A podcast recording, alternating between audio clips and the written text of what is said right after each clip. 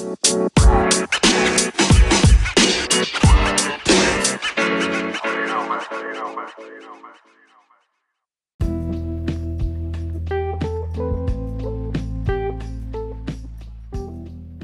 freundliches Servus und herzlich willkommen zum Solid West Podcast. Heute geht es zwar in vielen Podcasts um Geldanlage und Co., was aber oftmals fehlt, ist die sachliche Einordnung aus professioneller Sicht. Professionell bedeutet im Fall von Solid West aufbauend auf dem Fundament von beinahe 50 Jahren Kapitalmarkterfahrung der DJE Kapital AG. Mein Name ist Konstantin von Essen, ich bin verantwortlich für digitale Kommunikation im Solid West Team.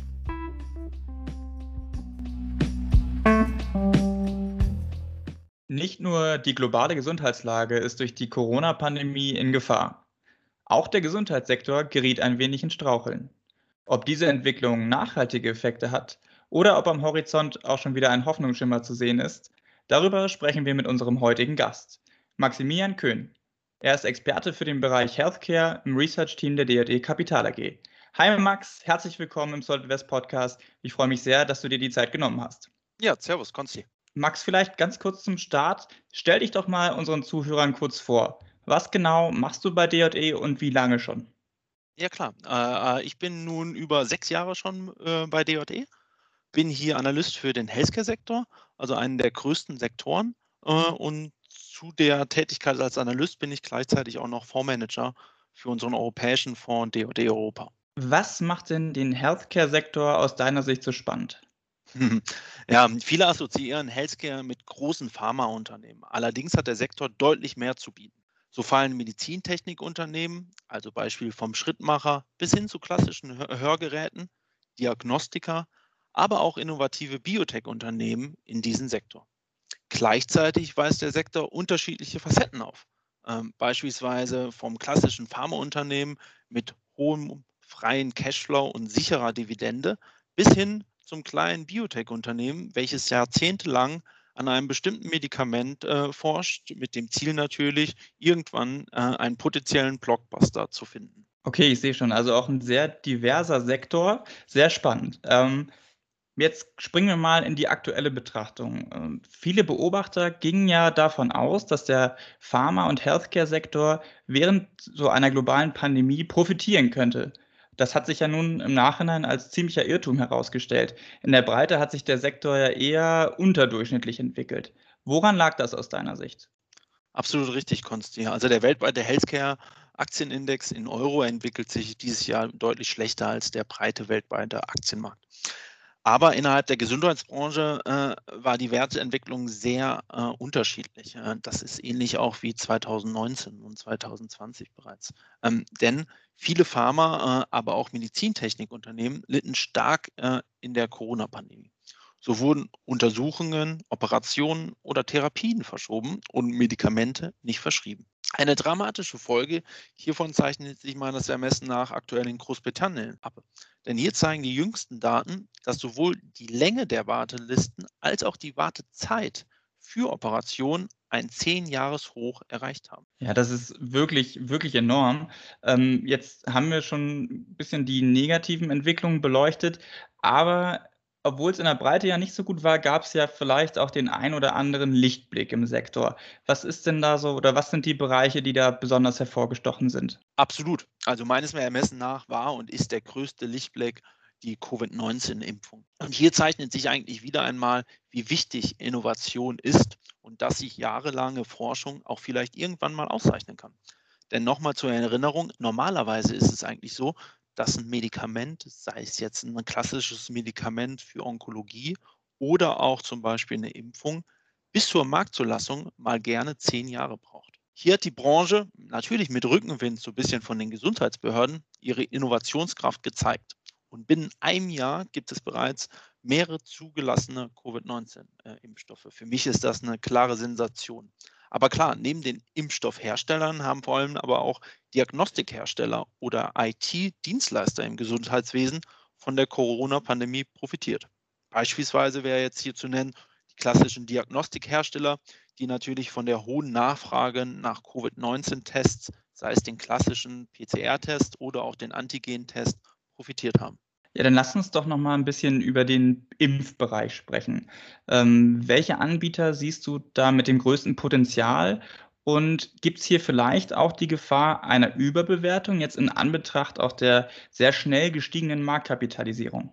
Grundsätzlich muss man zwischen mRNA und Vektorimpfstoffen unterzeichnen. Abseits natürlich der unterschiedlichen Technologien hinter den Impfstoffen ist letztendlich die Effektivität als auch die Kapazität entscheidend für die angestrebte Herdenimmunität von 70 Prozent. mRNA-Impfstoffe mit einer Wirkungseffektivität von über 90 Prozent sind hier, wie gesagt, deutlich effektiver als die klassischen äh, Vektorimpfstoffe. Allerdings haben sie natürlich auch Nachteile, wie zum Beispiel bei Logistik und Lagerung.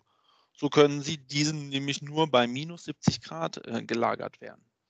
Und das ist natürlich besonders für die Entwicklungsländer, ähm, äh, stellt die besonders vor erhebliche Probleme. Ein weiterer Vorteil der mRNA-Impfstoffe ist die bessere Effektivität bei Mutationen und die schnellere Anpassung. Dies ist besonders wichtig für eine wohl möglich kommende äh, Auffrischungsimpfung. Zu der einzelnen jetzt zu der Bewertung.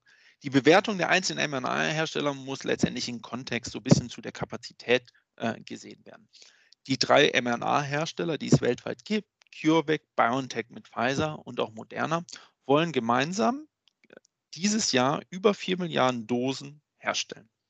Moderna möchte dieses Jahr zum Beispiel eine Milliarde Dosen herstellen. BioNTech Pfizer hat jüngst sein Ziel sogar auf 3 Milliarden erhöht. Und jetzt haben wir zum Beispiel CureVac. Die wollen 2021, also dieses Jahr, ohne weitere Ausbauten knapp 100 Millionen Dosen ausliefern sind aber schon an der Börse mit 20 Milliarden Dollar bewertet. Das steht so ein bisschen im Widerspruch jetzt zum Beispiel zu Moderna, denn diese streben für 2022 3,5 Milliarden Dosen an, also deutlich und ein Vielfaches von CureVac und sind nur mit einer Marktkapitalisierung von 70 Milliarden bewertet. Okay, alles klar. Dann vielleicht noch zum ähm, Impfkontext, das ganz spannende aktuelle und auch sehr kontroverse Thema rund um diese Patentdiskussion, die da vorherrscht. Was ist da so dein Take? Das war natürlich die letzten Tage sehr volatil zum Thema Patentaussetzung. Das ist natürlich ein extrem schwieriges und meines Ermessens nach ein sehr politisches Thema. Denn das eigentliche Patent der Impfstoffe ist nicht das Problem, sondern die Kapazität in Form von Produktionsanlagen. Denn alleine diese aber zu bauen, dauert halt Jahre und man braucht halt extremes Know-how. Hier sollte man sich eigentlich gegenseitig helfen und das wäre zum Beispiel ein gutes Beispiel, was äh, halt bestimmte mRNA-Hersteller schon machen, sogenannte Lizenzierungsmodelle. Gleichzeitig wäre das Aussetzen des Patentes für die gesamte Branche natürlich extrem negativ zu sehen. Denn BioNTech und Pfizer sowie auch Moderna, die haben ja wirklich vor 10, 15 Jahren Milliarden in die Entwicklung äh, investiert, der mRNA, und jetzt natürlich auch Milliarden in die äh, Impfstoffentwicklung.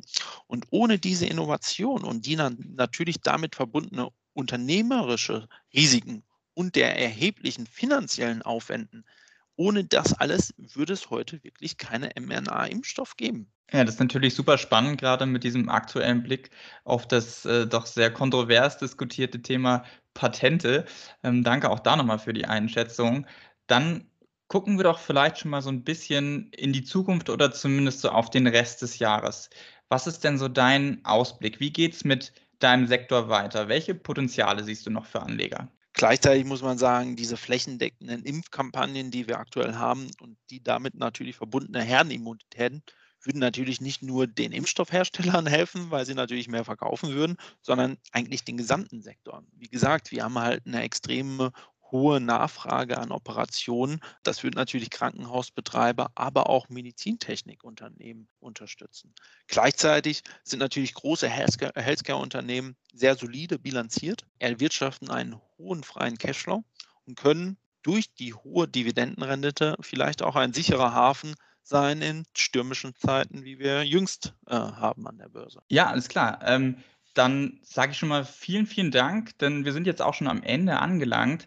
Aber vielen Dank für diese super spannenden Insights in, in diese Branche und, in, und für deine Zeit natürlich auch, die du jetzt mit uns investiert hast. Ja, bitte, bitte. Immer wieder gerne. Und jetzt natürlich auch für alle Zuhörerinnen und Zuhörer, wenn Sie noch mehr Hintergrundinfos rund um den Sektor Healthcare lesen möchten, dann habe ich zum Abschluss noch eine sehr gut gemeinte Empfehlung für Sie.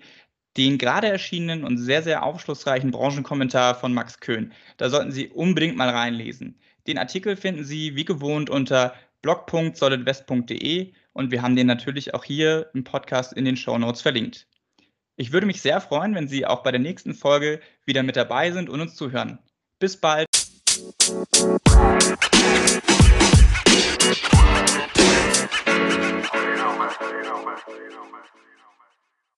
Solid West ist die Online-Vermögensverwaltung der DJE Kapital AG und erbringt keine Anlage-, Rechts- und/oder Steuerberatung. Informationen zu Finanzinstrumenten, dem Kapitalmarkt und sonstige für die Vermögensanlage relevanten Themen in diesem Podcast dienen ausschließlich der Information. Dieser Podcast stellt weder eine individuelle Anlageempfehlung noch eine Einladung zur Zeichnung oder ein Angebot zum Kauf oder Verkauf von Wertpapieren oder sonstigen Finanzprodukten dar. Für die Richtigkeit und Vollständigkeit der Informationen kann keine Gewähr übernommen werden. Kapitalanlagen bergen Verlustrisiken. Das gilt auch für eine professionelle Vermögensverwaltung. Bitte beachten Sie dazu die umfassenden Risikohinweise auf unserer Website unter solidwest.de/risikohinweis.